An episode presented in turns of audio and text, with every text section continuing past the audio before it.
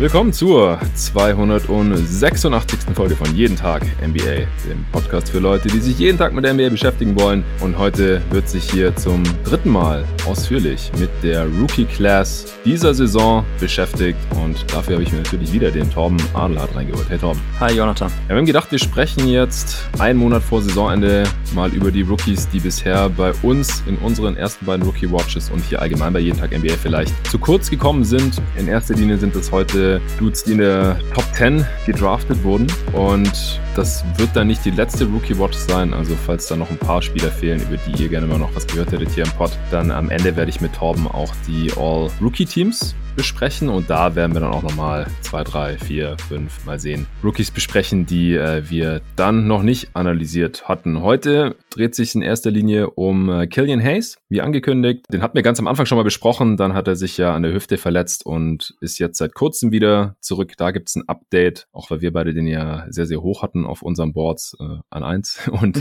klar, das mittlerweile schon umstritten aussieht natürlich, aber ja, wir werden auf jeden Fall nochmal über ihn sprechen. Isaac Okoro hatten wir auch relativ weit oben. Über den sprechen wir nochmal. Über Patrick Williams, über Onyeka Kongwu, Danny Avdija, das machen wir gleich. Vorher gibt's noch ein paar Steady-Shoutouts, denn es sind wieder ein paar Supporter dazugekommen. Auf der Unterstützungsplattform kann man gerne jeden Tag NBA finanziell unterstützen mit drei, fünf oder zehn Euro im Monat, je nachdem, was euch dieser Podcast hier wert ist oder was ihr eben so über habt, was ihr entbehren könnt. Es sind zwei Bankspieler dazugekommen. Einmal der Danilo Hauch und ein anderer Supporter, der sich gewünscht hat, dass ich ihn einfach nur Sif nenne, nicht den Shoutout mit seinem echten Namen gebe. Auch das ist möglich. Vielen Dank euch für euren Support. Und dann sind noch fünf Starter im Team jeden Tag NBA dazugekommen. Leo Bitter, Sebastian Korsen, Liam Hopf, Christoph Stürznickel und Julius von Kreu. Es haben mich da auch wieder sehr, sehr schöne Nachrichten, motivierende Nachrichten und Feedback erreicht in diesem Zuge. Einer hat geschrieben, dass er seit der vierten Folge jede Folge gehört hat, manche sogar mehrmals. Also unendlich viele Stunden schon meine Stimme in seinem Ohr drin hatte.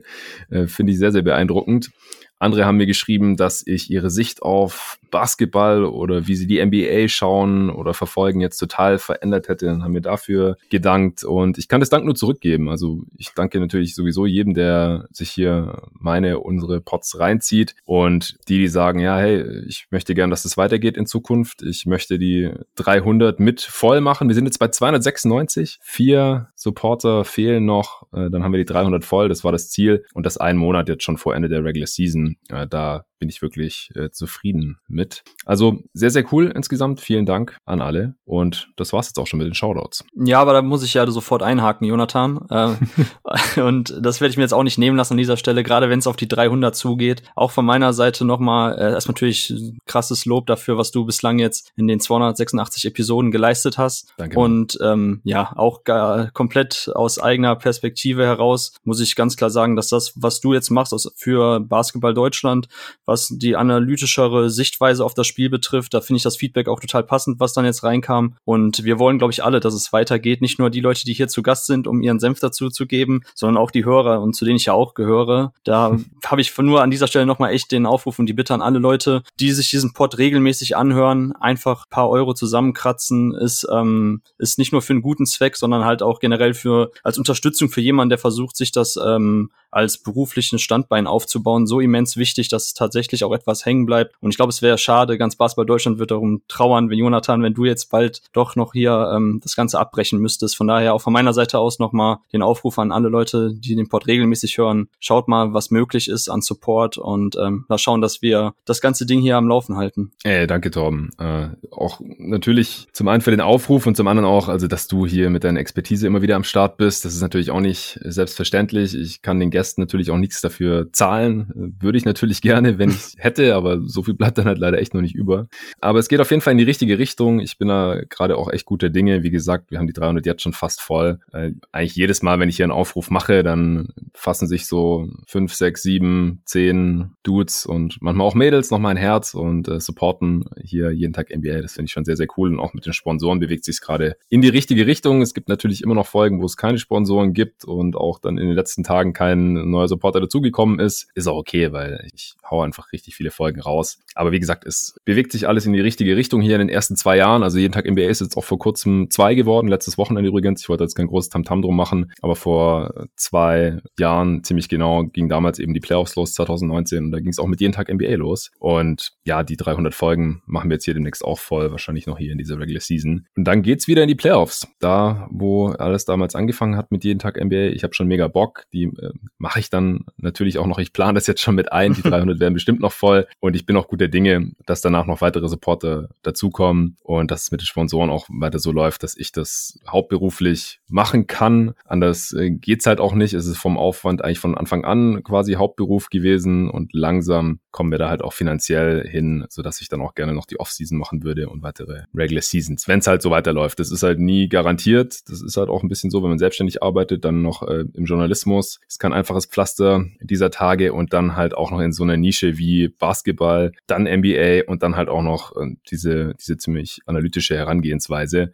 Das macht's alles nicht so einfach, aber wie gesagt, ich, ich bin ziemlich hyped ab, wie es läuft zurzeit. Mir macht's mega Bock. Ich will nichts anderes machen eigentlich. Ich kann was anderes machen, wenn ich will, das weiß ich auch. Aber solange ich das nicht muss, mache ich gerne hier mit jeden Tag NBA weiter. Und wir machen jetzt mit der Rookie Class 2020-21 weiter. Wir machen es in der Reihenfolge, wie die Spieler gepickt wurden. Äh, ich ich sag auch gerne nochmal die Spiele, die wir nicht besprechen, wo die gepickt wurden, damit alle das so auf dem Schirm haben. Anthony Edwards war an eins, den haben wir die letzten beiden Male schon besprochen. James Wiseman genauso an zwei zu den Warriors, an drei ging ja Ball zu den Hornets, den haben wir auch schon ausführlich besprochen. Der hat auch seit der letzten Ausgabe fast kein Spiel mehr gemacht, weil er sich kurz Zeit später verletzt hat. An vier haben die Chicago Bulls Patrick Williams von Florida State gepickt und der hat mittlerweile auch schon über 1500 Minuten gespielt, ist Starter und fester Teil der Rotation, sicherlich auch der Zukunft, aber eben auch schon der Gegenwart, die sich ja zur Trade Deadline bei den Bulls auch massiv geändert verändert hat. Ich habe auch in der letzten Folge mit dem Arne ausführlich über die Chicago Bulls gesprochen. Über Patrick Williams haben wir auch kurz gesprochen. Aber jetzt würde mich auch mal interessieren, was du von Williams bisher so hältst. Ähm, wo hattest du den nochmal gerankt? Ähm, oh, jetzt habe ich mein Big Board gar nicht mehr zur Hand. Äh, auf jeden Fall auch eine Top 10. Ich glaube 8 oder so. Ähm, ich hatte ihn dann 5, ja. Äh, nee, so schnell bin ich jetzt leider auch nicht. Ähm, ja, ja macht nichts, kannst du noch nachreichen. Ja, 7, 8, irgendwie so um den Dreh auf jeden Fall. Ja, also ich habe den, ich, ich habe den Pick damals gefeiert, als die Bulls den an vier genommen haben. Einfach weil es einer so der spannendsten Upside-Picks war. Ähm, mhm. Williams gehört ja damals auch schon in seiner, äh, in seiner Freshman-Klasse zu den jüngsten Spielern, auch die dann jetzt eben in dem, in dem Pool an Spielern vor der Draft zur Verfügung standen.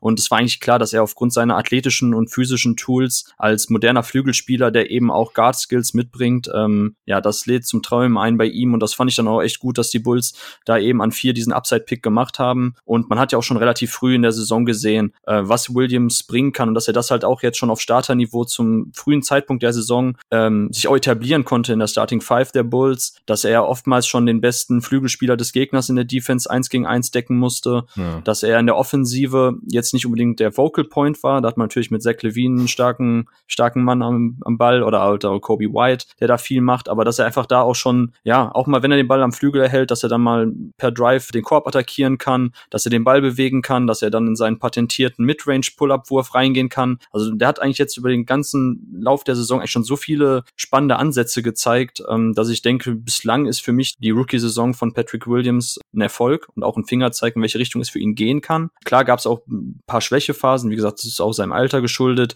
Die Bulls selber sind ja auch jetzt eine Mannschaft in diesem Jahr, du hast ja mit Arne auch besprochen. Ähm, ja, man hat halt jetzt mit dem großen Trade auch nochmal ja, quasi den Kader ein bisschen auf links gezogen, nochmal ein paar Stellschrauben gedreht, wo man eben schauen muss, wie das jetzt auch äh, mittelfristig dann ausschauen wird. Aber für mich ist Patrick Williams so den Spieler, den man halt in der Hinterhand hat, wo ich ganz klar sagen würde, das kann auch echt in Richtung großer Wing Creator gehen, der auch eine Offensive mal schultern kann. Also ja, ich mhm. hoffe, dass er nicht einfach jetzt neben Wutsch und neben äh, Zach Levine in den nächsten Jahren so ein bisschen untergeht. Aber für mich die Ansätze, die er jetzt gerade schon gezeigt hat, äh, das ist schon echt ziemlich, ziemlich gut. Was meinst du? Ja, also die Tools und das Talent, das ist offensichtlich, denke ich mal. Äh, Arne ist sogar so weit gegangen, ihn körperlich mit dem jungen LeBron zu vergleichen. Also so weit würde ich jetzt nicht gehen. Also er, er bringt halt, also nicht ganzes Top, Top-Level-Athletik, also vor allem halt nicht den Antritt und die Geschwindigkeit und auch nicht ganz äh, die Masse und so. Aber ich verstehe natürlich schon, woher der Vergleich kommt und er bringt halt auch noch nicht so ganz auf die Straße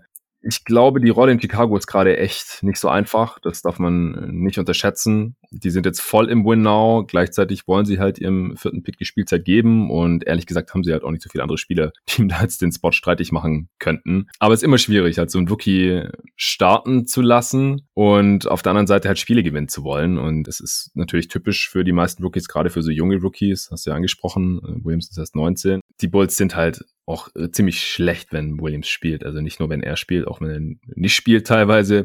Aber er ist halt noch nicht so richtig ein Win-Now-Spieler. Also steht ein bisschen konträr zu den aktuellen Zielen der Bulls. Ich will jetzt nicht sagen, dass an ihm liegt, aber das darf man, glaube ich, nicht äh, unter den Tisch fallen lassen. Seine Usage-Rate geht entsprechend auch immer weiter runter. Klar, nach dem Trade für Vucevic äh, sind jetzt auch nicht nur Spielanteile an ihn gegangen, sondern übrigens auch seine Rückennummer, die neun. muss jetzt die 44 nehmen.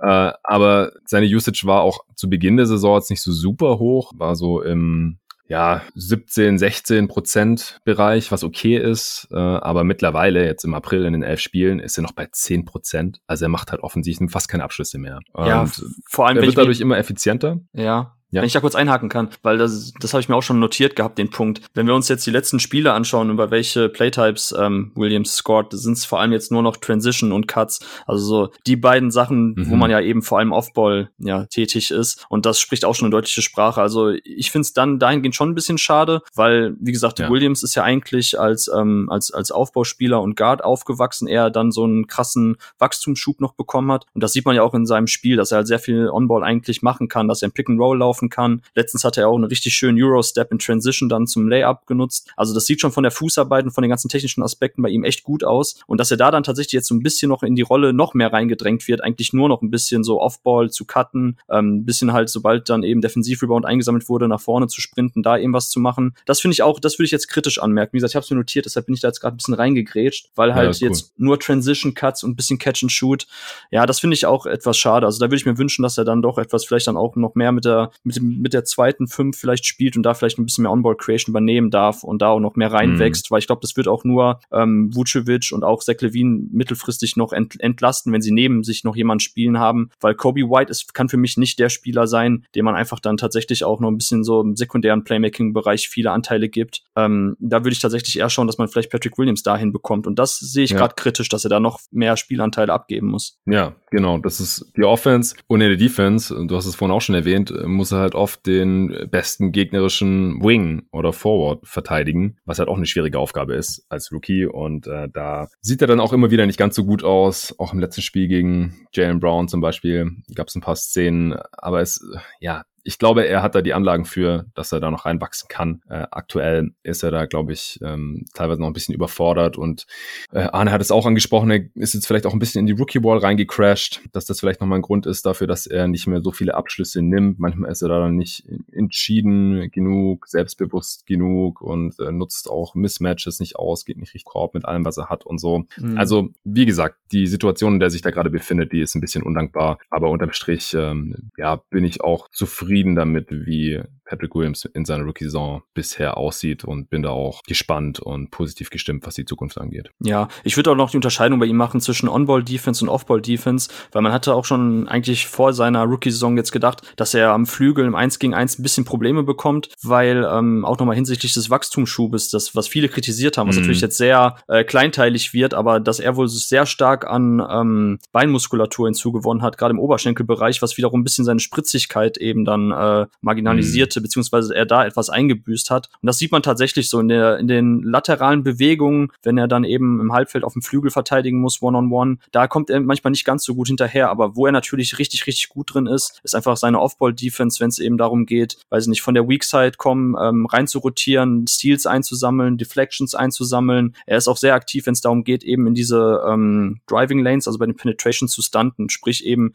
mit einem Fuß reinzugehen, da eben dann den, den Zug zum Korb Mhm. zu unterbinden. Sehr aktiv in der Help-Defense und das gefällt mir richtig gut, weil ich hatte auch, glaube ich, im Rahmen des äh, Trades damals für Vucevic dann direkt getwittert, so was ich halt echt gut finde, ist, dass man vielleicht Patrick Williams noch mehr als Weakside Rim Protector da eben nutzen kann, weil Vucevic, auch wenn er sehr viel in Drop Coverage arbeitet und sich eh viel fallen lässt, dass man gar nicht versucht, ihn da großartig am Flügel zu haben, ähm, kann Williams trotzdem jemand sein, der da eben noch mal mit seiner aktiven Help Defense und Team Defense Einfluss nehmen kann, da vielleicht auch noch mal so paar verspätete Rotationen von den anderen Spielern ausbügeln kann. Und da haben wir auch jetzt im Laufe der Saison echt viele gute gute Aktionen gesehen. Da bin ich dann auch gespannt, wie sich seine Rolle in der Zukunft entwickelt, ob er eher tatsächlich, ob man ihn da hinkriegen will, so dieser Premium One-on-One-Flügelverteidiger zu werden, ob man, oder ob man ihn eher so ein bisschen, ja, Janis-like, so ein bisschen als Roamer nutzt, der einfach dann sich so mhm. auf der Weak Side positioniert, da eben guckt, immer rein zu rotieren und äh, da gab es auf jeden Fall richtig gute Ansätze und dafür stehen eigentlich auch die Jungs von Florida State mit ihrem Namen, würde ich fast schon sagen. Also auch äh, Devin Vassell ist ja jemand, der in diesem Bereich der Defense brilliert. Also das finde ich schon spannend noch zu beobachten, wie sich das dann auch entwickelt in der, in der Defense bei ihm. Ja, auf jeden Fall noch äh, interessante Punkte und die Help- und Team-Defense, die können die Bulls natürlich dringend gebrauchen. Dann ist es auf jeden Fall das Ende des Feldes, wo sie diese Saison nicht so gut aussehen und jetzt auch nach dem Vucevic-Trade nicht gerade besser geworden sind, wie Arne auch im letzten Pod erklärt hat. Ich würde sagen, wir kommen zum nächsten Spieler. Mhm. An fünf haben die Cleveland Cavaliers Isaac Okoro von Auburn gedraftet. Ist auch einer der Spieler, die mit am meisten spielen dürfen in dieser gesamten Rookie-Class. Bisher 1600 Minuten. Bisher hat nur Anthony Edwards mehr spielen dürfen. Er hat jetzt lange nicht die Rolle von Anthony Edwards in der Offense. Ist eher so als defensiver Stopper in der Starting Five der Cavs. Ja, legt acht Punkte, drei Rebounds, zwei Assists knapp auf. Bei Williams habe ich es gerade gar nicht gesagt. Der legt so neun neun Punkte, fünf Rebounds im Schnitt auf. Ja, aber Okoro, der bekommt auch immer mehr Anteile an der Offense. Es bewegt sich bei ihm auch eher auf einem niedrigen Niveau. Also wir haben hier viele Rookies drin, die ähm, echt eine niedrige Usage haben. Aber es, es wächst halt bei ihm jeden Monat äh, ein bisschen. Also er war am Anfang unter 10% Usage und dann ging es halt so Richtung 13% langsam. Das ist immer noch äh, absolutes Rollenspielerniveau, aber auch er äh, wird da immer effizienter. Ich mochte Okoro ja äh, vor der Draft sehr, sehr gern, einfach weil er einen, einen starken Drive hatte am College, äh, ziemlich äh, athletisch und, und kräftig ist. Ich finde auch, das macht jetzt in der NBA ganz gut. Er macht ziemlich viel in äh, Transition.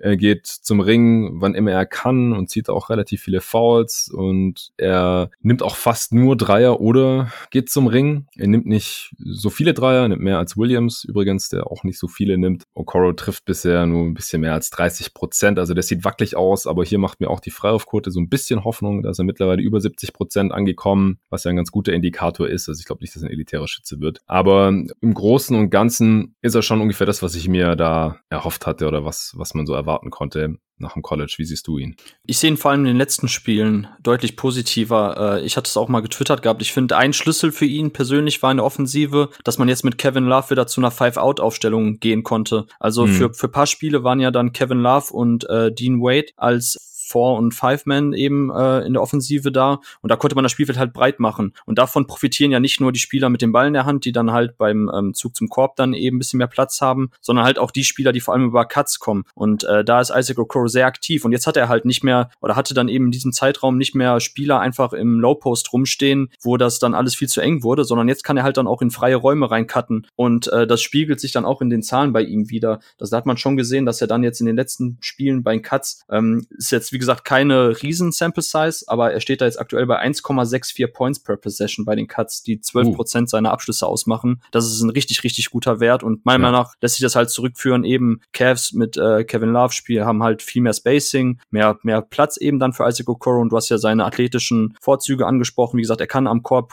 ähm, gut finishen, ist halt sehr kräftig gebaut, kann da Kontakt absorbieren, hat einen guten Touch eigentlich auch am Ring und ähm, ja, also ich finde, das hat ihm sehr, sehr gut getan, weil er eben nicht einfach so dieser klassische ja, we in, 3 D-Flügelspieler ist, den ich einfach in der Ecke auf der Weakside park, der dann einfach den Pass irgendwann rausbekommt und dann den Dreier nimmt. Ähm, und so haben ihn die Cavs aber sehr lange eingesetzt. Und das hat meiner Meinung nach dazu auch geführt, dass seine Effizienz halt nach unten ging. Das ist nicht unbedingt sein Spiel. Sein Spiel ja. ist eher, das war auch schon bei Auburn so, wenn er den Ball am Flügel bekommt, dann eben auch dann zum Korb zu ziehen, mal ein Sidepick and Roll zu laufen. Und ähm, deshalb finde ich diese Entwicklung in dem offensiven Bereich aktuell sehr, sehr gut. Also ich glaube, das kommt ihm in seinem ganzen Spiel zugute, dass er weniger Dreier nehmen muss, die dafür effizienter trifft dann eben und da halt ein bisschen bisschen sein Spiel schon jetzt ausgemistet hat oder die Abschlüsse halt ihm eher entgegenkommen in seinen Stärken. Also das, das finde ich richtig gut. Und zu seiner Defense, also On-Ball ist er halt jetzt der beste Spieler, den die Cavs haben und er kriegt dadurch halt auch schon automatisch jetzt immer die schwersten Matchups. Und ja. da hat er dann auch letztens gegen die ähm, Golden State Warriors einen richtig guten Job gemacht gegen, gegen Curry. Curry ja. ja. also Steph kann man nicht stoppen, aber ähm, Okoro hat schon echt sehr, sehr gut gemacht. Was mir aufgefallen ist,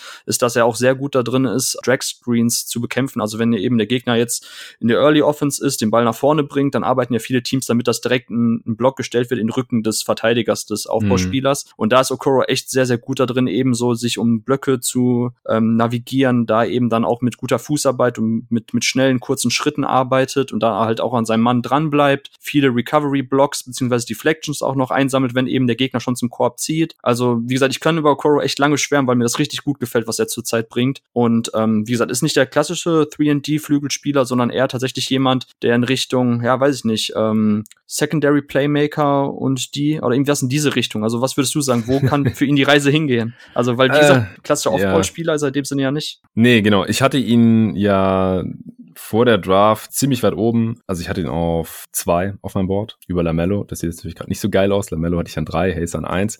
Aber der Grund war halt, weil ich habe gesehen habe, okay, der hat einen krassen Körper, einen starken Drive und wird ein richtig guter Defender werden. Ist ein geiler Point of Attack Defender einfach jetzt schon und das wird eher noch besser dann mit Erfahrung. Ja, hab gedacht, wenn der Dreier halt kommt, dann hast du da schon einen richtig wertvollen NBA-Spieler. Auf jeden Fall. Also ich kann bei Okoro immer noch so ein bisschen mir Jimmy Butler Light vorstellen oder sowas. Also mhm. Butler ist ein bisschen größer. Und das kann Okoro nicht mehr wettmachen. Das ist klar. Butler hat ja am College auch die vier gespielt. Ja, das ist einfach ein körperlicher Vorteil, das wird Okoro wahrscheinlich äh, in der NBA nicht ganz so zeigen können und dann muss natürlich auch noch viel Richtung Boardhandling gehen. Aber so grundsätzlich von den Tools her, und ich meine, Butler wurde ja auch an 30 gedraftet damals, da wurde nicht so viel erwartet. Jetzt Okoro als fünfter Pick ist natürlich schon mal eine andere Nummer, aber so vom Skillset her erinnert mich das schon so ein bisschen an Jimmy Butler, gerade halt auch den Jimmy Butler, bevor den Sprung zum Star gemacht hat. Ich will jetzt nicht sagen, dass Okoro dreimal All-NBA wird, fünfmal All-Star, äh, viermal All-Defense, Most Improved Player war Butler ja auch und sowas, aber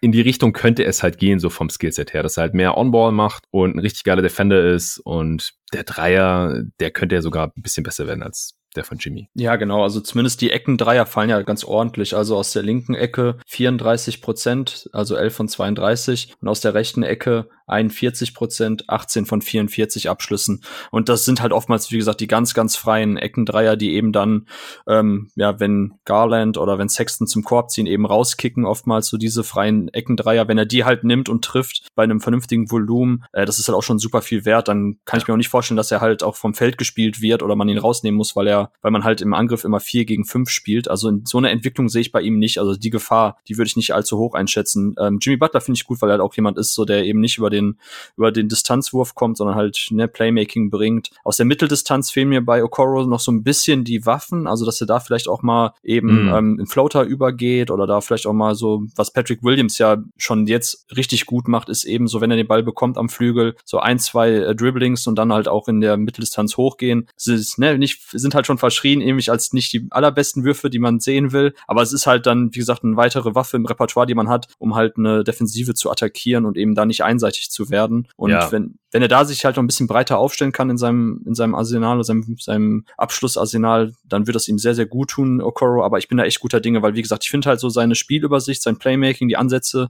auch die man bei Auburn gesehen hat, wenn er zum Korb zieht, dass er da dann ein bisschen kreiert, ähm, die sind da und ich glaube, dass, äh, dass er auch seinen Pick an fünf definitiv rechtfertigen wird. Ja, das denke ich auch. Also wie gesagt, zwei war vielleicht ein bisschen optimistisch oder in unserer Mockdraft mit David an eins, da haben wir halt auch die ganze Zeit überlegt, wen nehmen wir da jetzt? Und am Ende konnte ich David sogar von Okoro an eins statt Anthony Approach zum Beispiel, dass er in der Realität geworden ist, überzeugen. Ähm, da hätte er halt auch vom Skillset her ganz gut reingepasst, weil so ein Point of Attack Defender, ähm, der fehlt ihnen halt ein bisschen, also weil er ist halt auch einfach besser als jetzt Joshua Kogi oder so. Das ist keine Frage mhm. für mich.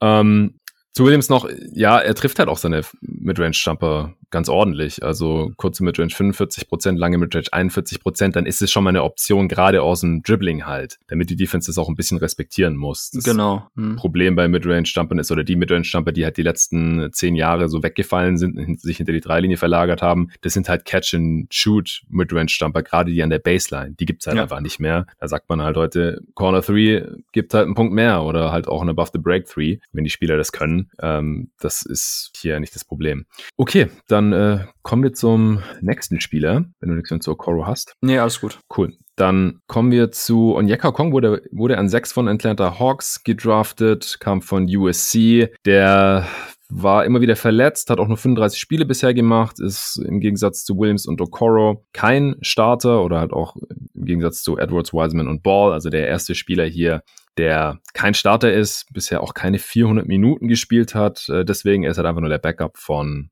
Clint Capella. Deswegen äh, Sample Size noch sehr klein. Man kann ihn nicht so viel spielen sehen. Es wurde jetzt auch ein bisschen mehr, beziehungsweise auch ein bisschen besser. Deswegen habe ich gesagt, wir sollten ihn jetzt langsam mal reinnehmen. Wie gefällt dir Okongwu bisher? Ja, eigentlich auch jemand ähnlich wie Okoro, wo ich sagen würde, so in den letzten Spielen, ähm, die oft zitierte Rookie Ball ist bei ihm eher im Gegenteil umgekehrt. Also ich finde, dass er jetzt langsam erst reingekommen ist. Ja. Das äh, ist natürlich eine super undankbare Position, der war als Backup von Capella und dann halt noch mit den Verletzungsproblemen, die er auch schon in die Saison reingekommen ist. Ähm, deshalb erstmal von, von mir die Frage, so wie viel Sorgen hast du dir jetzt im Laufe der Saison mal um Okongwu gemacht und um die Situation mit Capella, die auch noch ein ähnliches Skillset haben? Äh, eigentlich wenig. Also er ist halt auch noch sehr jung und das ist jetzt auch nicht schlimm, wenn er erstmal die ersten paar Jahre als Backup heranreift. Es war bei Bam Adebayo zum Beispiel das gleiche. Die ersten paar Jahre war er auch hinter Whiteside und dann irgendwann kann man sich hier überlegen, wollen wir jetzt mit Capella verlängern oder können wir uns leisten, den irgendwie ziehen zu lassen und dann wird der Kongo der Starter oder traden wir einen von beiden. Das sehe ich eigentlich eher als Luxusproblem und eine ganz gute Situation für Okongwu, sich halt weiterzuentwickeln bei einem Team, wo es halt auch schon um was geht. Ich habe mir da jetzt eigentlich keine besonderen Sorgen gemacht.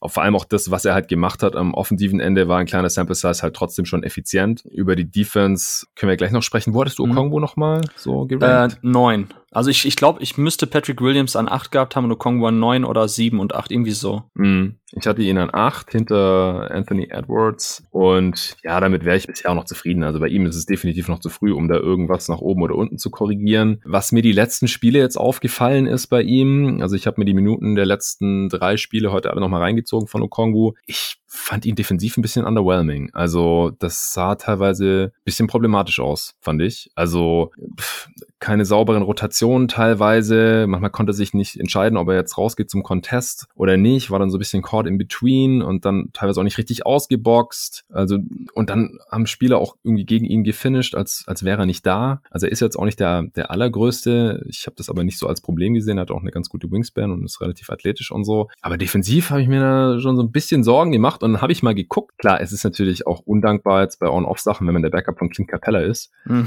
Aber er ist beim defensiven On-Off-Wert im nullten Percentile. Nulltes Percentile. Also die Defense richtig schlecht, wenn er drauf ist. Und ich würde es jetzt nicht nur darauf schieben, äh, dass er, dass er Backup ist und dass es dann ein bisschen schwieriger ist und Backup von Capella. Dann ist es natürlich, wenn Capella spielt, ist die Defense auch unglaublich gut. Das hatte ich neulich mit Nico hier schon besprochen bei der Answering Machine. Es gibt kaum, kaum einen Spieler, der die Defense so seines Teams so viel besser macht beim On-Off-Wert wie Clint Capella. Aber nach dem, was ich jetzt an Tape gesehen habe, hängt das für mich halt schon irgendwie ein bisschen zusammen. Also für mich ist er defensiv bisher, also zumindest die letzten paar Spiele, wo ich da jetzt genauer hingeschaut habe, weil klar war, dass wir ihn in dem Pod auch besprechen werden, fand ich ihn nicht so gut. Wie hast du ihn da gesehen? Oh, schwierig, schwierig. Also ich würde sagen, ich habe die On-Off-Werte bei Cleaning the Glass auch gecheckt und ähm, da muss man auch natürlich zuerst schlucken, wenn man das sieht. Das du ja schon angesprochen, 0. Percentile oder auch generell, wenn man sich dann die Lineups anschaut, wo er dann eben als äh, Rim Protector auf dem Feld steht. Ähm, das sind natürlich dann horrende Zahlen, die man abgibt, aber andersrum haben die Hawks natürlich schon so paar Spieler in ihren Reihen. Da ist, da ist man dann halt als Big Man oft prädestiniert dafür, eben dann ja. auch schlechte Zahlen abzugeben. Ne? Also wenn man eben dann mit Trey Young und Kevin Herter und Solomon Hill dann, der auf der vier dann spielt quasi. Oder Lou Williams noch jetzt. Oder Lou Williams, genau. Also das macht das, glaube ich, gerade als äh, Ringbeschützer und Help Defender echt schwer dann. Und je mehr Lücken du aufreißt im Teamverbund, desto schwieriger wird es dann auch die richtigen Rotationen zu machen. Äh, erst recht natürlich für einen ähm, für einen Freshman äh, Big Man, beziehungsweise Rookie Big Man.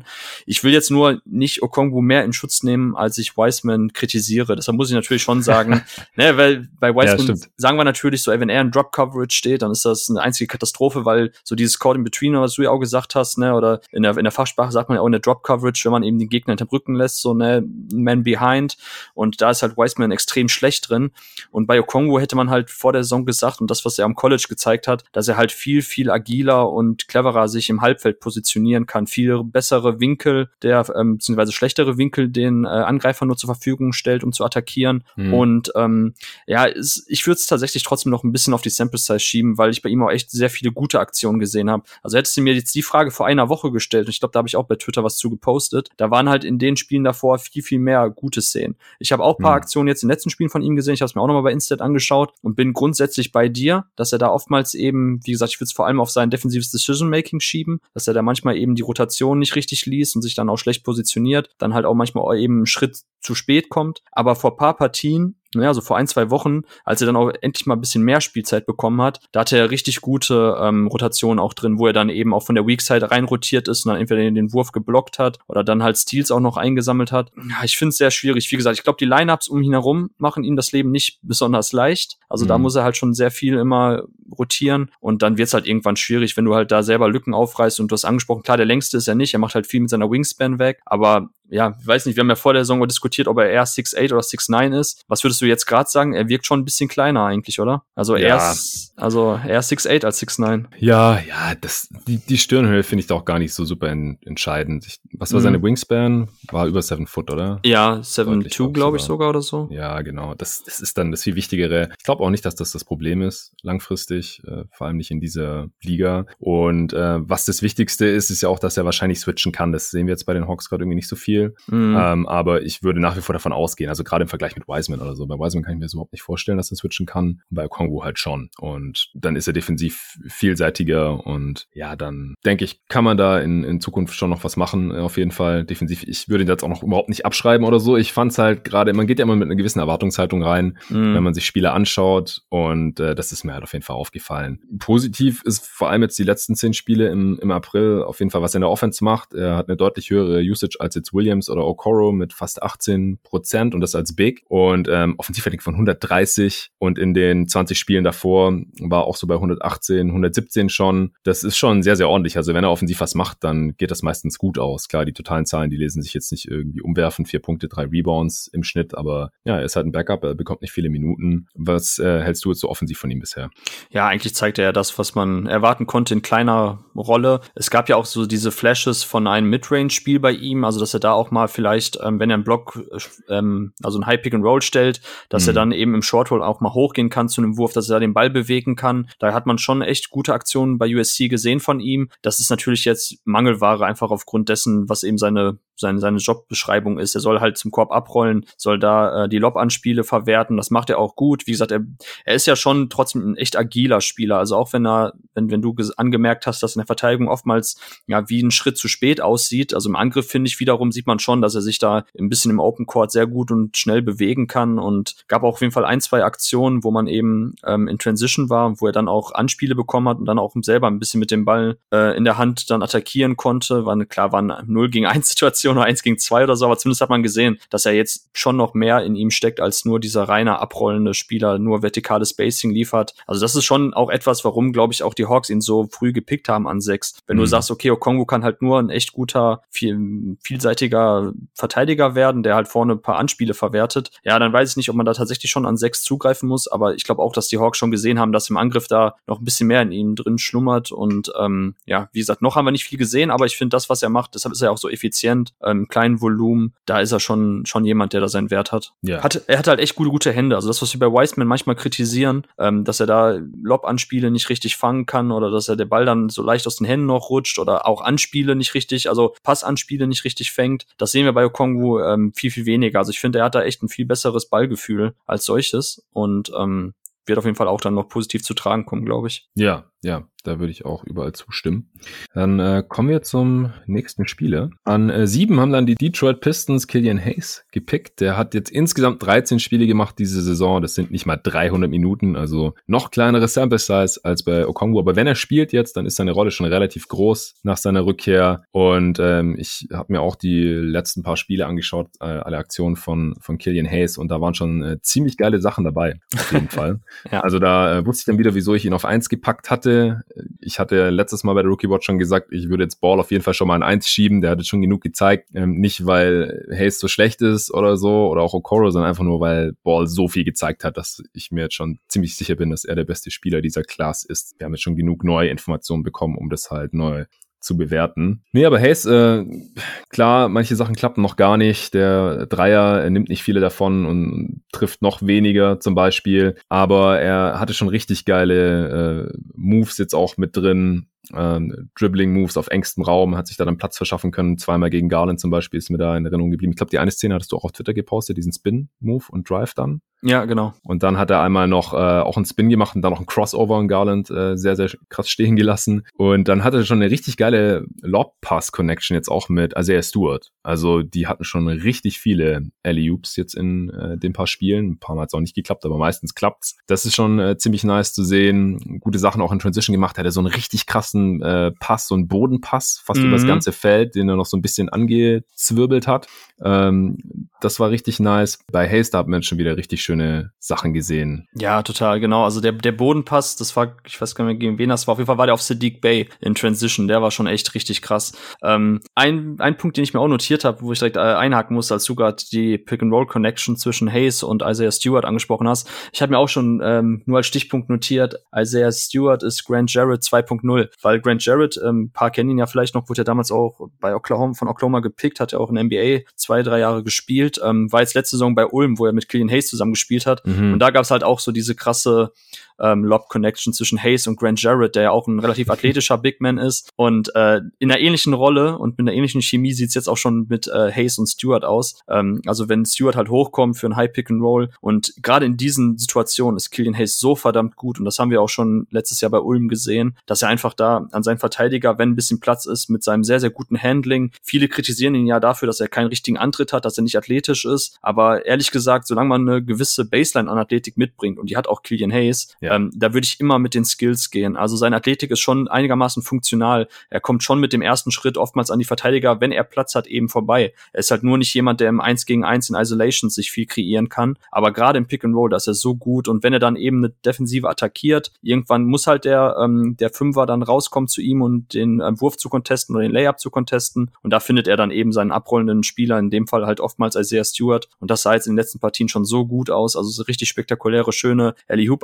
Hoop Anspiele und ähm, ja, ich habe mir auch äh, notiert, also bei seinen Stärken, es ist halt ganz klar das Pick-and-Roll-Playmaking. Also fast 50 Prozent seiner Offense ähm, generiert sich eben aus Pick-and-Roll-Situationen. Äh, und da liegt er jetzt gerade aktuell auch schon bei 1,06 Punkten pro Abschluss. Also jetzt in den Spielen, seitdem er wieder von seiner Verletzung zurückgekehrt ist. Ja, das am, ist gut. Richtig, am Anfang der Saison waren das 0,58. Also da, da, da sehen wir halt echt eine riesige Diskrepanz, die meiner Meinung nach nur daher rühren kann, dass er ähm, jetzt, ich glaube, wie viele Monate waren das? Knapp vier, die er ausgefallen ist mit der Hüftverletzung. Ja. Ja, man hat halt gelesen, dass er wohl sehr, dreieinhalb. oder dreieinhalb genau, irgendwie knapp über 40 Spiele waren das, meine ich, dass er mhm. da immer an den Zoom-Meetings teilgenommen hat vor den Spielen, dass er viel mit den Coaches gesprochen hat, sich halt die Sachen dann von der, ähm, von der Seitenauslinie halt angeschaut hat dann bei den Spielen, dass die Coaches auch zu ihm hingegangen sind und gefragt haben, hey Kilian, so wie siehst du jetzt gerade die Aktion, so, und ihn ein bisschen eingebunden haben und einfach auch so sein allgemeines Spielverständnis von einer NBA-Offense und Defenses ein bisschen zu schulen und ihn da zu akklimatisieren und also ich würde es darauf zurückführen, definitiv, was wir jetzt aktuell sehen. Einfach, dass er, klar, viele Spieler müssen so ein bisschen halt eben Tal der Tränen durchlaufen als Rookie, dass man halt eben die Fehler macht, dass es dann halt auch echt mehrere Wochen und Spiele richtig schlecht aussieht. Aber dann irgendwann macht's halt Klick und so und dann funktioniert das auch für sie. Und bei Hayes, durch die Verletzung, musste er sich nicht unbedingt auf dem Spielfeld akklimatisieren, weil ich glaube, das, was am Anfang so schlecht aussah, das hätten wir auch noch über mehrere Wochen bei ihm gesehen. Aber stattdessen haben wir jetzt tatsächlich schon, sehen wir ein anderes Spiel von ihm, seitdem er wieder zurück ist. Also gerade im Pick and Roll lässt sich erkennen, dass er viel besser da auch jetzt eben schon die NBA-Verteidigung ähm, angreifen kann. Und was er halt super gerne macht, ist, wenn er dann zum Korb zieht, dass er dann entweder einen Drop-Off-Pass oder halt einen Ellie Hoop zu dem abrollenden Big Man spielt oder halt auch dann Kick-Out-Pässe spielt oder auch Skip-Pässe auf die Weak Side. Davon mhm. sehen wir auch richtig viele. Also er ist schon jemand, der den Kopf oben hält, im, ähm, wenn er den Korb attackiert im Pick and Roll, dass er dann auch weiß oder jetzt besser schon versteht, wo die Rotation in der NBA, ähm, sag ich, sag ich mal, regelmäßig, beziehungsweise die meisten NBA-Defensiven funktionieren ja schon ähnlich. Ne? Klar gibt's immer noch Ausnahmen, wie ähm, NBA NBA verteidigen, wenn es eben darum geht, so die Weakside-Schützen äh, offen zu lassen oder wo reinrotiert wird, wo geholfen wird. Aber oftmals sind es ja schon immer so dieselben ähm, Basiselemente. Und das versteht er jetzt, glaube ich, besser. Also klar, er hat immer noch hin und da wieder so ein bisschen, ja, Turnover da drin, die sich darauf zurückführen lassen, dass er da etwas mehr probiert, als eigentlich sein sollte, so bei seinen Anspielen. Aber also den Anstieg in der Effizienz, den kann man eigentlich nur da sich damit erklären. Klar, kleine Sample Size, aber ich glaube, glaube, so er hat das Spiel für sich schon besser verstanden jetzt. So würdest du mir da zustimmen oder sagst du, okay, das ist tatsächlich jetzt erstmal so ein bisschen dem geschuldet, dass wir jetzt gerade saure Gurkenzeit haben in der NBA. Viele Teams resten auch ihre Spieler. Oder würdest du auch sagen, so es gibt schon einen Unterschied zwischen vor? Ja, ja, das ja. glaube ich schon auch. Dass im, ich habe gerade nochmal geschaut, das waren genau drei Monate übrigens. Hat sich am ah, okay. 4. Januar war sein letztes Spiel und sein erstes war am 3. April, also ziemlich genau drei Monate, die er nicht gezockt hat. Ich glaube auch, dass ihm das unglaublich viel geholfen hat, einfach in dem NBA-Umfeld jetzt hier schon die ganze Zeit zugucken zu können und äh, seine Teammates so halt kennenzulernen und da von außen äh, drauf gucken zu können und mit den Coaches zu quatschen und so. Und die Pistons, die gewinnen jetzt halt auch die meisten Spiele, die er spielt. Das ist natürlich ein bisschen blöd für ihre Lottery-Odds, aber ich glaube, sie nehmen lieber mit, dass sie diese Saison schon äh, mindestens drei, wenn nicht sogar vier vielversprechende Rookies gedraftet haben. Einfach mit eben Hayes, äh, da dann Stewart, über den wir in der letzten Rookie Watch relativ ausführlich gesprochen haben, dann Sadiq Bay, äh, über den haben wir auch letztes Mal gesprochen und dann halt noch Saban Lee in der zweiten Runde, der auch relativ viel gespielt hat, als gerade als Hayes verletzt war. Jetzt spielt er wieder weniger. Ähm, Hayes spielt noch keine Back-to-Backs, deswegen hat er seit seiner Rückkehr auch schon wieder drei Spiele ausgesetzt, aber vier der sieben Spiele haben die Pistons jetzt halt gewonnen, in denen äh, Hayes gezockt hat und äh, eins haben sie knapp verloren gegen die Clippers nur mit zwei Punkten. Also es äh, er hilft dem Team halt auch irgendwie schon weiter, obwohl er halt selber noch gar nicht äh, effizient abschließt. Also er hat auch jetzt wieder ein True Shooting von unter 50 Prozent. Das ist schon deutlich besser als bei seinem ersten Stint vor der Verletzung. Er ist schon effizienter geworden, aber halt immer noch im Liga-Vergleich weit unterdurchschnittlich, was jetzt für einen Rookie und vor allem für einen Rookie-Playmaker äh, auch nicht so besonders schlimm ist. Ähm, aber er hilft dem Team halt auch in, in anderen Facetten schon deutlich weiter. Ich finde, das sieht man auch. Was ich noch sagen wollte, ist, er sieht für mich fast größer aus als 6'5. Also gerade jetzt so neben Josh Jackson oder so, ich finde, er sieht mindestens genauso groß aus wie Josh Jackson. Also er ist schon ein sehr, sehr großer hm. Playmaker. Ich weiß nicht, ob er so groß ist wie Lamello, der 6'7 jetzt äh, wohl groß ist, fast schon 6'8, äh, sagen manche Leute. Aber er, ich fand jetzt nochmal krass, nachdem ich ihn so lange nicht mehr gesehen habe, äh, wie groß er auch ist als Ballhändler. Ja. Das hilft ja. natürlich auch. Genau, also ja, dieses Hinwegsehen über Defensiven, was man ja oft eben dann diesen größeren ähm, Point Guards positiv andichtet, da sieht man bei ihm schon, dass das eben auch wirklich sein Spiel ein bisschen ähm, ja, oder ihm da, das Spiel dadurch etwas mehr entgegenkommt, weil er halt Rotation besser sehen kann. Äh, ob er jetzt, also ich würde schon sagen, er ist ein echter Six-Fiver. Also andere sind ja oft, die so dieses Six-Five-Label haben und aus vom College kommen, bei den Point Guards oder Aufbauspieler mhm. dann eher kleiner. Also bei ihm würde ich ja schon zustimmen, dass er tatsächlich, also er bringt sicherlich diese Größe mit. Ja, also vielleicht ist es auch noch ein bisschen gewachsen. Das wäre jetzt mit 19 auch ja. nicht völlig abnormal. Äh, Josh Jackson ist offiziell aber halt 6'8 und die sehen genau gleich groß aus. Also Josh Jackson ist, glaube ich, keine 6'8 das würde ich stark bezweifeln. Vielleicht ist er äh, ohne Schuhe eher 6'6, 6'7 und ich denke, dass Hayes ungefähr gleich groß ist. Ja, willst du noch was zu Hayes sagen? Defense ich, vielleicht? Ich wollte gerade sagen, sollen wir über die Defense sprechen? Okay, wie ist er dir da aufgefallen jetzt in den letzten Partien? Ja, also er hatte natürlich mal unglückliche Szenen, gerade ähm, in der Crunch-Time gegen die Clippers. Da hat äh, Reggie Jackson so einen Drive angetäuscht und äh, sich da ziemlich gut Platz verschaffen können gegen Hayes und dann quasi den Game Winner aus der Midrange eingenetzt. Und auf der anderen Seite übrigens Hayes dann den letzten letzten Wurf bekommen. Der hat den Game Winner auf der Hand gehabt mit dem Dreier äh, nach dem Kickout von, von Plumlee. Also sie äh, bringen ihn da auch jetzt schon in, in High-Leverage-Situations unter, was ich auch gut finde. Und ist dann auch nicht schlimm, wenn es nicht klappt. Ähm, ja, ansonsten aber eher solide. Also profitiert er auch von seiner von seiner Größe. Also auch am defensiven Ende hatten wir ihm ja einiges zugetraut und da sehe ich, das sehe ich auch erstmal bestätigt gerade. Mhm. Also eine Sache, die mir aufgefallen ist, ich weiß nicht, ob, ob du es auch gesehen hast, ähm, Offball finde ich, und ich weiß jetzt nicht, ob das auch schon vor seiner Verletzung war, bei den ersten Spielen so offensichtlich, aber jetzt ist mir auf jeden Fall aufgefallen, wie viel er kommuniziert und Anweisungen gibt. Ne? Also wenn er jetzt auch nicht On-Ball mhm. verteidigt, sondern tatsächlich dann eher irgendwo auf der Weakside gegen Spieler, dass er tatsächlich auch den Leuten vor sich Anweisungen gibt, äh, zeigt. Das ist etwas, was wir auch ähm, beim, beim Scouting auf dem College-Level eigentlich immer sehr gerne sehen, weil wenn Spieler in der Defensive kommunizieren und Rotation ansagen oder die Plays des Gegners ansagen und dann quasi die Spieler oder den Mitspielern helfen, in die richtigen Lücken reinzugehen für die Help-Defense, mhm. ähm, das spricht eigentlich immer schon für ein, für ein, für ein tolles defensives Decision-Making und Spielverständnis. Und meiner Meinung nach ist ja auch ähm, Team-Defense oder Off-Ball-Defense gewichte ich höher als On-Ball. Klar, man kann es jetzt nicht in einem Vakuum betrachtet so richtig, richtig sagen, was wichtiger ist, aber du verteidigst halt die meiste der Zeit eben ähm, Off-Ball On-Ball im Teamverbund und da eben die richtigen Positionen einzunehmen oder an den richtigen Stellen zu stehen und da auch noch den Teamkollegen zu helfen, sich da richtig zu positionieren. Also das ist, das sieht man bei einem Rookie echt selten und dass das jetzt nicht auch ja. eben von einem, von einem Ring Protector oder von einem großen Flügelspieler kommt, sondern dann von Hayes. Ähm, wow, also das ist mir auf jeden Fall aufgefallen, noch so vielleicht bei den Soft Skills, dass Hayes, glaube ich, auch dann schon das Spiel auch nicht nur offensiv, sondern auch in der Defensive ganz gut lesen kann. Das sieht man auch bei den ganzen Steals, die er einsammelt. Er hat ja eine relativ hohe Steal Percentage und oftmals sind es auch so diese Blindside Steals. Ne? Also wenn eben Spieler, ich glaube jetzt mhm. gegen, ähm, gegen, gegen Cleveland hat er auch einen Steal gegen Jared Allen, wo er dann quasi, Jared Allen hat den Ball im, im Post bekommen und dann ist auch Hayes von der Weak Side quasi reingekommen, hat den dann, ohne dass Jared Allen es überhaupt kommen gesehen hat, den Ball geklaut. Und von, von, von diesen Steals sehen wir echt viele. Malachi Flynn ist auch jemand, der darin sehr gut ist von den Rookies und ähm, so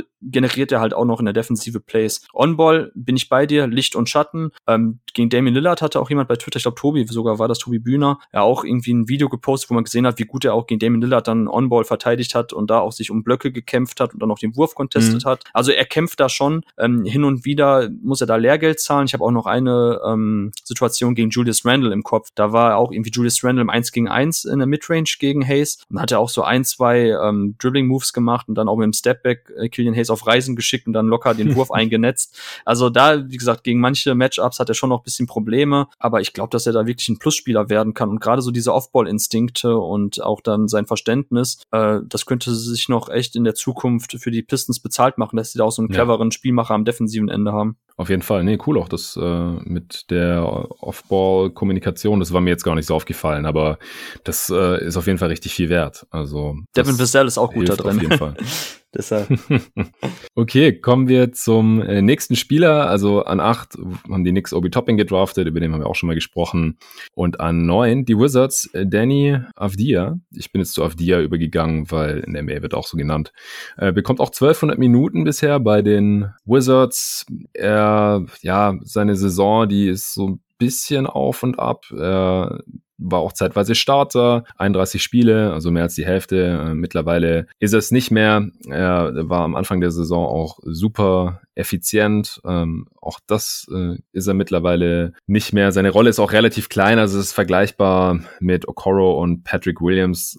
Bei den Wizards ist es ja ähnlich wie bei den Bulls. Die stehen gerade nicht auf dem Playoff oder auf dem Play-In-Platz, aber da wollen sie eigentlich noch hin und können das auch noch schaffen und deswegen können sie jetzt einem Rookie sie müssen ihm oder sie geben ihm zwei Minuten auch so ein bisschen aus Mangel Alternativen und weil er jetzt auch ohne den Ball in der Hand zu haben oder besonders viele Abschlüsse zu nehmen, dem Team auch schon weiterhelfen kann. Aber seine Usage ist jetzt auch ähm, relativ niedrig und äh, wird auch eher kleiner. Also die hat sich am Anfang der Saison noch so um 13 Prozent herumbewegt, mittlerweile unter 12 Prozent die letzten äh, zwei Monate. Also nochmal für die Hörer, ja, 20 Prozent ist quasi, wenn man davon ausgeht, dass jeder Spieler im Angriff gleich viele Abschlüsse nimmt. Ähm, also die Usage Rate oder Usage Usage Percentage, die sagt einfach nur an, wie viel Prozent der Abschlüsse ein Spieler genommen hat. Und wenn alle fünf Spiele gleich viel nehmen, dann hat jeder 20 Prozent. Ähm, es ist aber so, dass auf den ähm, Big Man-Positionen oder äh, Spieler, die halt mehr Off-Ball machen und deswegen den Ball auch nicht so oft bekommen, weil sie ihn halt immer erst gepasst bekommen müssen, um irgendwas zu machen, da ist es eher unter 20 Prozent der Durchschnitt und bei äh, Ballhändlern ist es über 20 Prozent und ja, alles unter 15 Prozent, da nehmen die Spieler dann schon das äh, echt wenig Abschlüsse. Und wie gesagt, äh, Okoro, Williams, Afdija, die äh, sind da alle drunter jetzt, auch als Rookies. Äh, Im Schnitt ähm, macht Afdija, na, wo haben wir's? Oder Avdia, ich muss mich echt angewöhnen, äh, sechs Punkte und fünf Rebounds in 23 Minuten pro Spiel. Was äh, hältst, du, hältst du bisher von ihm? Wo hattest du ihn gerankt? Ähm, auf jeden Fall erst irgendwo um 12, 13 herum, so um den Dreh. Ja, ich hätte mir wirklich mein Board, hätte mir vorher Bescheid sagen können, Jonathan. Mann, jetzt. Äh, ich, ich, ich, das reiß, machen wir doch jedes Mal. ich habe mir so, so tolle Notizen zu den Spielern gemacht. Äh, ja, ich, ich guck gleich mal nach, wenn du einen kurzen Monolog hältst, dann schaue ich simultan auf mein Board. Äh, ich habe mir auch auf jeden Fall so um den Dreh ja, gehabt. Ja, alles cool. Nee, ähm, ja, was habe ich so oft? Ja, also genau, du hast ja angesprochen, also bei Clean the Glass wird er mit 11% Usage Rate angegeben, also was auch dann gerade in seiner, ähm, bei seiner Position Forwards, äh, ja, neuntes Percentile, also sehr, sehr gering und du hast ja auch mhm. angesprochen, wie sich das berechnet und ich finde dann eigentlich bei solchen Spielertypen, die viel über Cuts kommen, über, äh, über Catch-and-Shoot-Dreier, da kann die, die Usage Rate auch schon mal ein bisschen höher gehen, einfach wenn dann Spieler viel für den kreieren, aber das zeigt ja auch schon, dass er einfach gar nicht so viele Abschlüsse generell nimmt und ähm, ja. was mir auch positiv aufgefallen ist bei ihm, sind seine Cuts, also nicht nur, dass er da auch, ähm, was die Effizienz betrifft, gut unterwegs ist. Also da ist er, ähm, Moment, wollen wir es Afdia, bei Cuts 1,33 Points per Possession, sondern er läuft auch echt clever. Er sucht dann immer so ein bisschen die Lücken und stößt dann da gut rein, hat dann dann einfache Abschlüsse am, am Ring. Das gefällt mir ganz gut. Der große Swing-Skill bei ihm oder ne, wovon halt alles abhängt, ist eben der Wurf. Da hatten wir am Anfang, ähm, vor, beziehungsweise vor der Saison, ja die großen Fragezeichen, weil eigentlich paar Shooting-Indikatoren, die wir immer heranziehen, wie Freiwurfquote und Volumen, nicht dafür gesprochen haben, dass er ein besonders toller Schütze ist. Jetzt ja. ist er bei der Freiwurfquote, glaube ich, immer noch bei knapp über 60 Prozent nur. 63, ähm, ja. 63. Die Dreierquote ist, glaube ich, auch eingesackt über die letzten Wochen. Jetzt auch nur noch knapp über 30. Da war auf jeden Fall auch mal höher. Der, der hat jetzt äh, im Februar, März und April immer die exakt gleiche Dreierquote. 28,3 Prozent. Jeden Monat. Ach krass, aber davor am Anfang also der Saison war ganz gut, niedrig, oder? leider. Aber, aber war er nicht am Anfang der Saison ganz gut? Am Anfang gut? war er gut. Da war über, ja, 40, ja äh, genau. Dezember, Januar, die ersten zwölf Spiele war über 40 Prozent. Mhm. Äh, aber das ist halt was kleines Sample Size manchmal macht. Also ich würde ihn jetzt auch noch nicht abschreiben oder sowas, aber niedrige Dreierquote, also jetzt über die Saison ist er knapp über 30 Prozent und niedrige Freiwurfquote, das sieht halt immer noch nicht so toll aus und das war auch ein Grund, wieso ich ihn noch auf 13 Uhr hatte auf meinem Board. Ja, genau, das, das, das Ding ist halt auch bei ihm, ähm, weil ich jetzt gerade Catch and Shoot angesprochen habe, so ne, neben Rest, Russell Westbrook so, er steht halt meiste Zeit einfach auf der Weak Side oder beziehungsweise auf dem Flügel eben und er kriegt dann da gute Würfe serviert, ja. freie Würfe, so und das macht halt 40 Prozent seiner Abschlüsse aus, diese Catch and Shoot Würfe und da trifft er halt 33 Prozent und das sind oftmals auch echt freie. Klar sind da auch In-and-Outs bei, wo man dann auch sagen kann, er könnte die Quote jetzt auch noch leicht höher aussehen. Aber ich glaube, so wenn er da nicht ein bisschen mehr Konstanz ähm, reinbekommt bei den Würfen, dann wird es schwierig, weil einfach gar nicht so viel übrig bleibt, was wir vorher schon dachten, vielleicht wo er auch noch gut sein könnte, nämlich in diesem sekundären Playmaking-Segment. Da bleibt einfach bei den Wizards in der Offensive nicht so viel für ihn übrig. Wir haben Hashimura, ja. der viel noch mit dem Ball in der Hand macht. Wir haben natürlich Russell Westbrook und einfach, dass er da vielleicht auch mal dann eben Side-Pick and Roll läuft oder dann auch, weiß ich nicht, wenn er den Ball auf dem Flügel erhält, einfach auch mal ein bisschen schaut, dass er das die Defense zurechtlegt und dann attackiert und rauspasst. Davon sehen wir nicht so viel von ihm und das ist sicherlich auch eben dem Teamkonstrukt und der Offensive geschuldet. Aber ja, das, den Topscorer der Liga haben wir ja auch noch bei den Wizards mit Beal. Stimmt, Beal auch noch, klar, klar. Ich habe jetzt, ich habe jetzt gerade so irgendwie so diese sehr balldominanten, eher ineffizienten, wobei Hashimura glaube ich auch ja. relativ effizient ist. Aber klar, ich hatte jetzt Russell Westbrook und Hashimura so vor Augen, die halt auch noch sehr viele Abschlüsse so in der Onboard Creation für sich beanspruchen. Da bleibt nicht mehr so ja. viel übrig, so und dann wird seine Rolle wirklich schon sehr, sehr klein.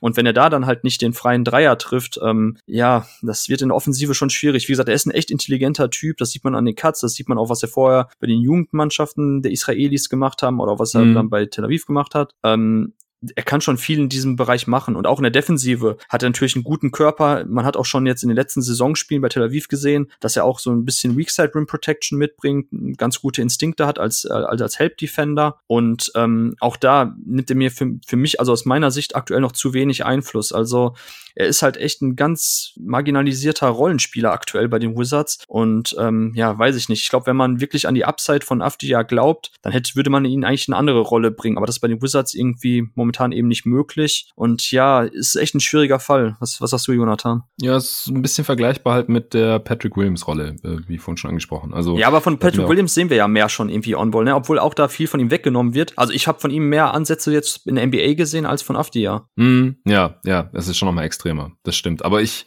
halte Williams halt auch für talentierter. Also ich glaube, da ist die Upside mhm. einfach viel höher als bei Avdia. Äh, sowohl was den Wurf angeht, als auch was die Athletik angeht. Ähm, ja, ich, äh, Avdia unterm Strich ist schon so das, was ich erwartet hatte. Er kann bestimmt ein solider Rollenspieler werden. Star-Upside sehe ich jetzt halt einfach nicht so wirklich. Da müsste sich schon noch deutlich was tun. Ähm, vor allem beim, beim Wurf halt. Also er nimmt, er nimmt schon äh, ordentlich Dreier, sechs Dreier auf 100 Possessions, ist okay. Auch deutlich mehr als jetzt nur Coro oder ein Williams oder so aber die fallen halt nicht ganz so toll um, und deswegen hält sich da dann halt der Impact auch in Grenzen. Defensiv finde ich ihn auch okay. Ähm, die Wizards haben auch mit ihm als Starter äh, gut überlebt, was schon mal ein ganz gutes Zeichen ist für einen Rookie. Aber ja, also ich, ich würde ihn immer noch genauso sehen wie vor der Draft eigentlich. Ja, nee, stimme ich dir zu. Hachimura übrigens äh, Offensivrating von 105, also der ist auch nicht wirklich effizient. Aber er war, glaube ich, mal effizienter. Ich glaube, er hatte auch mal einen ganz guten Streak gehabt, aber dann habe ich das ja doch recht kann gehabt. sein.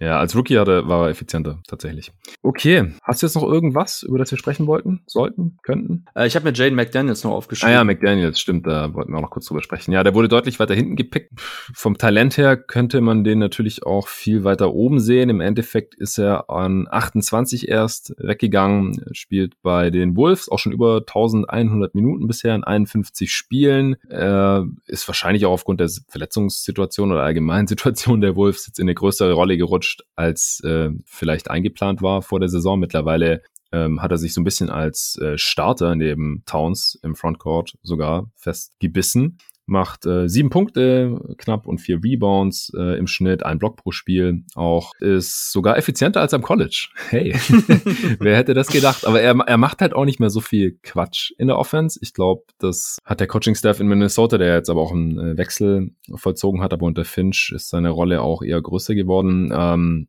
ganz gut hinbekommen. Also, dass er nicht so viel aus seiner Rolle ausbricht und er hat halt ganz geile Tools, also für beide Enden des Feldes. Ähm, Dreier nimmt er auch am meisten von den heute besprochenen Spielern, 6,5 auf 100 Possessions, trifft 38 Prozent. Das ist einfach schon mal ziemlich viel wert ähm, für so einen für so einen Spielertypen, finde ich. Wie gefällt er dir bisher? Du warst ja ziemlich kritisch. Also das, du hast glaube ich vor der Draft mal in einem Pod gesagt, äh, wenn man nur ein Highlight-Tape äh, von ihm sieht, dann mhm. fragt man sich vielleicht, wieso ist er nicht der erste Pick der Draft oder Top 5 oder sowas. Und äh, wenn man dann aber die Lowlights gesehen hat, dann äh, ist halt die Frage, ob ein First-Round-Pick ist und am Ende ist er auch erst an 28 gedraftet worden. Ja, genau. Also das ist so der klassische, ja, auch wenn man sicherlich die Begriffe äh, kritisieren darf, äh, war ist schon irgendwo Boom or Bust gewesen. Ich glaube auch, ähm, ESPN hatte ihn auch so um die Jahreswende, also äh, Jan Anfang Januar 2020, als die dann auch ihr aktualisiertes Board äh, rausgebracht haben, hatten sie ihn auch relativ weit oben und da hat auch Mike Schmitz damals gesagt, dass ähm, dass er tatsächlich jemand sein kann, Jane McDaniels, der noch einen späten Endspurt auf den Number One Pick hinlegt. Also er war ja auch einer der absoluten Top Recruits aus der High School. Ich glaube irgendwie an fünf, sechs, sieben so um den Dreh. Und ähm, wir haben natürlich damals schon gesagt, er ist halt ein großgewachsener Flügelspieler, der ein bisschen Ballhandling mitbringt und der einen Wurf mitbringt und ähm, der auch mal ein Pick and Roll laufen kann. Und natürlich sind da die Kevin Durant Vergleiche wie immer nicht weit weg.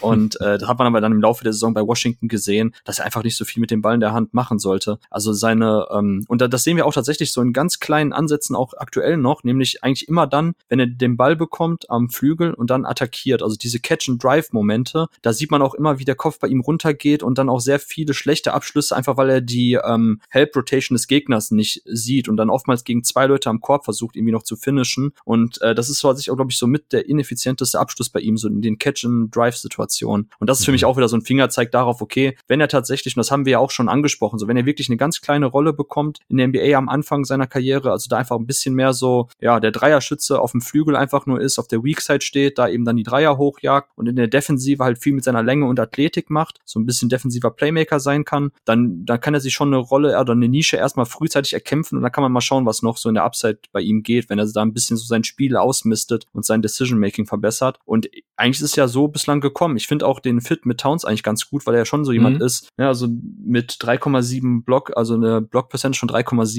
sieht man schon, dass er da Einfluss da nehmen kann mit seinen langen Armen und das hat er auch schon in der Zonenverteidigung bei Washington am College gezeigt, dass er da durchaus äh, jemand ist, der aktiv ist äh, am defensiven Ende des Feldes. Und von daher muss man ganz klar sagen, jetzt aktuell sieht's eher bei ihm aus, ob es in die richtige Richtung geht. Wie gesagt, wenn er vielleicht jetzt tatsächlich als Nummer 10, 9 oder wann auch immer gepickt worden wäre und jetzt viel mehr Onboard Creation machen würde, würde man vielleicht tatsächlich sehen oder man wird dann auch merken, okay, deshalb waren die Leute skeptisch bei ihm. Aber jetzt gerade in dieser kleinen Rolle, ähm, ich habe gerade sein Usage Rate nicht zur Hand. 13 Prozent. Ah, 13 Prozent, okay, sorry. Ja, genau. Also ich glaube schon, dass das für ihn tatsächlich so mit der beste Teamfit aktuell ist und auch von dem, vom Offensivsystem her. Ja, ja, das denke ich auch. Ja, ich weiß nicht, wie real sein Dreier ist. Also er hatte schon 160 Dreier genommen diese Saison äh, und wie gesagt äh, 38 Prozent fast. Das ist schon gut. Freiwurfquote hingegen sieht nicht so toll aus, aber da hat er, also er hat viermal so viele Dreier genommen wie Freiwürfe. Da haben wir halt schon eine viel größere Sample Size. Deswegen macht mir die Freiwurfquote von 59 Prozent da jetzt nicht so viel Sorgen. Also, ja, er war auf dem so College auch ganz gut. Also ich weiß jetzt nicht, was da seine Freiwurfquote war, aber da irgendwie so zwischen 70 und 80 Prozent eher. Und ähm, was 76. ich auf jeden Fall noch 76, okay. Und was ich auf jeden Fall noch weiß, ist, dass er tatsächlich auch schon bei Washington Washington in diesen, ähm, bei Synergy heißt das äh, Unguarded Catch and Shoot, ne? also wo man eben sagt, wenn man auf mhm. der Weak Side steht, die Würfe einfach dann nimmt. Da war er dann auch schon tatsächlich im 80. Percentile oder so und hatte da auch irgendwie 38 Prozent so um den Dreh. Also da konnte man schon erahnen, okay, das ist, wenn er tatsächlich nur so eine kleine Off-Ball-Rolle bekommt und dann einfach eben als äh, Spot-Up-Schütze steht, dass das funktionieren kann. Also das ist dann schon jetzt tatsächlich nicht so überraschend, aber ähm, wie gesagt, die, die Befürchtung war eher, dass er mit dem Ball in der Hand mehr schlechte als richtige Entscheidungen trifft und ja, ja, von daher warten wir mal ab, aber es sieht eher positiv als negativ bei ihm aus. Ja, das denke ich auch. Gut, äh, willst du noch was über Canyon Martin Jr. sagen? Ähm, Den, das war auch noch so ein Spieler, wo wir uns überlegt hatten. Ja, hatten wir überlegt, aber habe ich dann tatsächlich jetzt nicht weiter ah, verfolgt. Also okay. äh, könnte ich jetzt auch, glaube ich, nur so ein paar halbgare Hot Takes raushauen, so von dem, was ja. ich so ein bisschen gesehen habe und auch in der G-League. Ähm, stattdessen habe ich aber jetzt mein Big Board habe ich jetzt zur Hand. ah ja, okay. Pass auf, also ich hatte ähm, Patrick Williams an sieben, und Okongwu an 8 und hatte Danny Afdia an 13, aber ähm, Danny Afdia war auch schon in einem anderen Tier. Also ich hatte ja so ein mhm. ähm, Tier 1 waren bei mir an 1 Hayes, 2 Ball, 3 Devin Vassell und 4 Anthony Edwards. So, die habe ich als Starter mit All-Star Upside betitelt und ähm, Tier 2, die Starter, die dann auch eine gute Rolle in Offensive spielen können, also auch eher zwischen so 15 bis 20 Usage Rate plus 30 Minuten und so in den Dreh. Da hatte ich halt an 5 Isaac Okoro, 6 Tyrese Maxey, der auch in Ansätzen eigentlich immer wieder zeigt, dass da mehr in ihm schlummert, aber wie gesagt, schwieriger. Auch an sechs gehabt. Hast auch an sechs, ja, genau. Wie gesagt, mhm. bei Philly aktuell natürlich nicht ganz so leicht die Rotation zu knacken. Ähm, an sieben dann hat Patrick Williams, an acht und Yeka Okongu, den ich auch ähm, als einen der wenigen Spieler noch in der Top Ten am Ende, also kurz vor der Draft, noch ein bisschen nach unten gepackt habe. Einfach weil ich mir schon dachte, ähm, er hat natürlich eine spannende Upside, wenn da tatsächlich im Bereich äh, Passing und Wurf was geht. Aber falls nicht so, dann, ja, wie gesagt, da habe ich dann doch eher so diese Flügelspieler vor ihn noch gepackt. Deshalb Okongu an acht, Tyrese Halliburton an neun, Kyra Lewis an zehn. Hast du von Lewis zuletzt bisschen was gesehen? Ja, also er hat jetzt auch die Rotation in New Orleans geknackt. Ja, und ich, ich, ich finde neben Zion Williamson, also eigentlich sind Lonzo Ball und ähm, Kyle Lewis schon echt zwei gute Guards neben Zion Williamson. Auch wenn Lonzo ja. Ball natürlich jetzt den Dreier aktuell wieder gar nicht trifft, aber es sind halt beide Spieler, die dem, die das, das Spiel schnell machen können in Transition. Kyle Lewis sowohl mit dem Dribbling als auch mit dem Passing. Und da hoffe ich mir auch, dass dann die Pelicans da vielleicht, ähm, beziehungsweise Stan Van Gundy in Zukunft noch ein bisschen mehr Lewis die Chancen einräumt. Ja, ich habe gerade überlegt, haben wir nicht neulich über Lewis gesprochen? Das war mit Tobi. Das war, glaube ich, bei einem Western Conference Power Ranking Update. Da äh, er ist ja auch Kyle Lewis Fan, mhm. hat er den ziemlich weit oben gerankt und äh, der hat sich auch gefreut, dass er jetzt eben seine Chance bekommt und hat auch über den Fit mit Zion gesprochen und dass es eigentlich perspektivisch äh, deutlich mehr Sinn macht als jetzt Eric Bledsoe oder so. Ja, total, genau. Finde ich auch. Äh, zum Schluss, genau, dann habe ich noch an elf Josh Green gehabt. Das ist halt auch schade, dass ähm, Carlisle ihm überhaupt gar keine Chance einräumt, weil. Ja, ich hatte ihn sogar an zehn. An, ja, und ich finde gerechtfertigt. Also nicht nur, weil ich ihn an elf habe. Also, yeah. ey, hast du den einen, ähm, hast du die eine Szene von ähm, Josh Green gesehen? Äh, ist jetzt paar Wochen her. Da durfte er mal wieder ein bisschen spielen. Da hat er irgendwie, ist zum Korb gecuttet, hat einen Pass von, ich weiß nicht von wem bekommen und ist dann in der Luft quasi in der Zone, hat er sich quasi um die eigene Achse gedreht und den Ball dann nochmal auf die andere Seite weitergepasst. Ja, ey, das, ja, ja. ey, das sind solche Momente, wo man einfach sieht, was das für ein außergewöhnliches Talent eigentlich ist, so im Bereich äh, Athletik und Passing. Also so diese mhm. Court Awareness sieht man so selten eigentlich bei Flügelspielern. Ähm, wie, also Josh Green ist für mich so mit das Traurigste eigentlich in dieser Saison, dass Carlisle typischerweise halt seinen Rookies so gut wie gar keine Chancen einräumt, bei kleinsten Fehlern sofort wieder bencht. Ja, also mhm. Josh Green ist schade. Und dann zum Schluss hatte ich halt noch Pokuschewski an 12 in dem Tier. Ja. Ich hatte ihn an 9. ich hatte ihn an 8 ganz am Anfang und an 7 sogar mal. Und da habe ich mir auch gedacht, so, oh, komm, äh, da habe ich jetzt leider nicht, nicht so die Eier gehabt, ähm, weil natürlich hätte Pokuschewski mindestens in Tier 1, Tier 0 hätte er sein müssen. genau. Du hast ihn mittlerweile sogar als dein äh, Twitter-Avatar. Ja, ist mein Held. Ja, aber auch bei Spielern wie Josh Green, also wir haben ja schon gesehen einfach in der Vergangenheit, dass manche Spieler erst in der zweiten oder dritten Saison oder sogar noch später dann erst eine NBA-Rotation knacken und dann auch noch eine solide oder sehr gute Karriere haben können. Mhm. Also, wie gesagt, nicht überreagieren hier jetzt, ähm, also du natürlich sowieso nicht, aber auch die Hörer, dass wenn manche Spieler hier jetzt bisher noch nicht die Erwartungen erfüllen und noch nicht die Chancen bekommen oder so. Ja, genau. Hast du sonst noch vielleicht irgendeinen Spieler, wo du jetzt selber sagen würdest, zum Schluss so, boah, der hatte ich jetzt in den letzten ein, zwei Monaten entweder positiv oder negativ nochmal überrascht oder wie gesagt, Meinung sollte man jetzt nicht äh, grundsätzlich hinterfragen oder seine Einschätzung jetzt nach ein paar Spielen, aber hast du sonst noch also jemanden? Würde dich, würd, ja? würd dich freuen, äh, kleiner Victory Lab, für dich natürlich Malachi Flynn, gerade in Toronto, was der äh, jetzt mit seinen Minuten gemacht hat in letzter Zeit, das ist ziemlich beeindruckend, wie ich finde. Also, äh, was er davor in der NBA gemacht hatte, das sah nicht besonders gut aus und so hat er immer gesagt, ja, wenn der die Chance hätte wie Peyton Pritchard, dann würde der genauso gut aussehen und das Besser, habe ich gesagt. Besser sogar, ja. Ja, ich habe ich hab die Spiele jetzt nicht verglichen, aber ich habe auf jeden Fall gedacht, als ich gesehen habe, was, was Flynn so abreißt, äh, dass du recht behältst. Ja, das, das Interessante, ich erinnere mich auch noch daran, ich weiß gar nicht mehr mit wem, ich glaube mit Tobi Bühner hattest du ja den, ähm, den äh, Guard Prospect Watch vor der Draft gehabt ne, ja. meine ich. Ich glaube da über Malachi Flynn. Und da hattest du auch erwähnt, dass Malachi Flynn ja auch zum ähm, Defensive Player of the Year in der Mountain Western Conference gewählt wurde. Und das ist, glaube ich, auch gesagt, so, ja, bei kleinen Guards sieht man ja immer mal wieder am College, dass sie da vielleicht sogar auch Trophäen einsammeln, aber dass es aufs NBA-Level kaum übertragbar ist. Und ähm, ich würde dir 99 Prozent der Fälle eigentlich recht geben, aber bei Malachi Flynn konnte man echt, zumindest hatte man die Hoffnung, dass er ein bisschen was von seinen defensiven Qualitäten aufs NBA-Level übertragen kann, weil er ist halt echt kräftig gebaut, was man gar nicht so sieht eigentlich, wenn man jetzt, wie gesagt, man würde denken, okay, ist halt so ein leicht drahtiger, ähm, ich glaube, ist ja so knapp über 1,90 großer Guard, aber er ist trotzdem, also hat eine richtig gute Core-Strength, was man auch sieht, mhm. wenn er da mal kurz Post-Ups verteidigen muss, dass er dann dagegen hält und ähm, er hat halt auch schon am College-Level super viele Steals eingesammelt, die einfach nicht darauf beruhen, dass er irgendwie da so besonders viel gambelt oder so, sondern einfach da auch eben zu den richtigen Spots rotiert und dann diese Blindside-Steals einsammelt und das sehen wir auch schon in NBA. Er hat ja, glaube ich, auch in einem Spiel wenn ich mich recht entsinne, irgendwie drei Steals und vier Blocks gehabt. Wobei viele von den Blocks waren halt so, so Stripaways, beim, wenn jemand zum Korb gezogen ist. Mhm. Aber so, ich habe jetzt nicht nachgeguckt, aber allzu viele Rookies mit, ähm, mit sieben Stocks in einem Spiel gibt's wahrscheinlich auch nicht. Also, ja. Ja, vor allem nicht Guards, so kleine Guards. Ja. Ja, danke schön. Danke für die Blumen. Sehr gerne. Hast du jetzt noch irgendwas? Mm, ich guck gerade noch mal auf mein Board. Ja, gut, wir haben jetzt Obi Toppin kurz angesprochen. Ähm, ja, wir haben ja im Off auch kurz, äh, kurz gesagt, Obi Toppin ist halt echt bitter für die Knicks, dass sie mit ihren beiden Picks, so mit dem einen haben sie halt einen Volltreffer gelandet, Emmanuel Quickly, und mit mhm. dem anderen, Obi Toppin, mit dem Number 8 Pick, haben sie eigentlich genau das, haben sie genau den Spieler gezogen, wo alle ja vorher auch schon gesagt haben, dass, warum ziehen die den an 8? Weil ja. das Label, was er vielerorts bekommen hat, so, er ist besonders NBA-ready, er ist, kann so, ne, trifft fast 40 Prozent seiner Dreier am College, kann halt dann so dieser athletische ähm, ähm, Pick-and-Pop-Spieler aber auch sein. Und da haben wir auch gesagt, so, das ist ein ist ein reines, ähm, ja, ich will nicht sagen Lügenkonstrukt, das wäre ein bisschen zu viel, aber das, aber so steht auf sehr wackeligen Beinen, wenn man ja. Obi Toppin jetzt als ähm, sicheren Dreierschützen bezeichnet, weil er war tatsächlich der Spieler, ähm, ich weiß gerade leider nicht mehr, wer das bei Twitter war, irgendjemand hatte ähm, auch seine eigene Metrik vorgestellt, wonach er dann quasi auch ähnlich wie äh, Kollege Tobi Berger so ein bisschen die, ähm, die Dreierquote projizieren wollte. Und mhm. da war Obi Toppin, er hatte es dann irgendwie Pretender genannt, war er dann an Nummer eins, weil bei Obi Toppin sowohl das Volumen als auch die ähm, Freiwurfquote, als auch irgendwie die Steigerung von den einzelnen Saisons alles dafür sprach, dass er eigentlich nicht so diese 38 Prozent, die er oder fast 39 Prozent, die er auf dem College dann getroffen hat, halten wird. So und mhm. da habe ich dann auch nie verstanden, so warum da so viele Hype bei ihm waren, weil ich mir denke, okay, wenn er nicht den Dreier trifft, so dann das sehen wir ja bei den Knicks. Er steht dann halt am Flügel, kriegt kaum den Ball, weiß nicht so richtig, was er machen soll, weiß nicht, wann er zum Korb ziehen soll, wie er sich sonst bewegen soll. Sehr undankbare Situation auch, glaube ich, für Toppin, oder? Ja, ja, ja, klar. Also die Situation, die setzt dem Ganzen noch die Krone auf, aber dass er an der Stelle ein Reach ist, da waren wir uns ja eigentlich alle einig.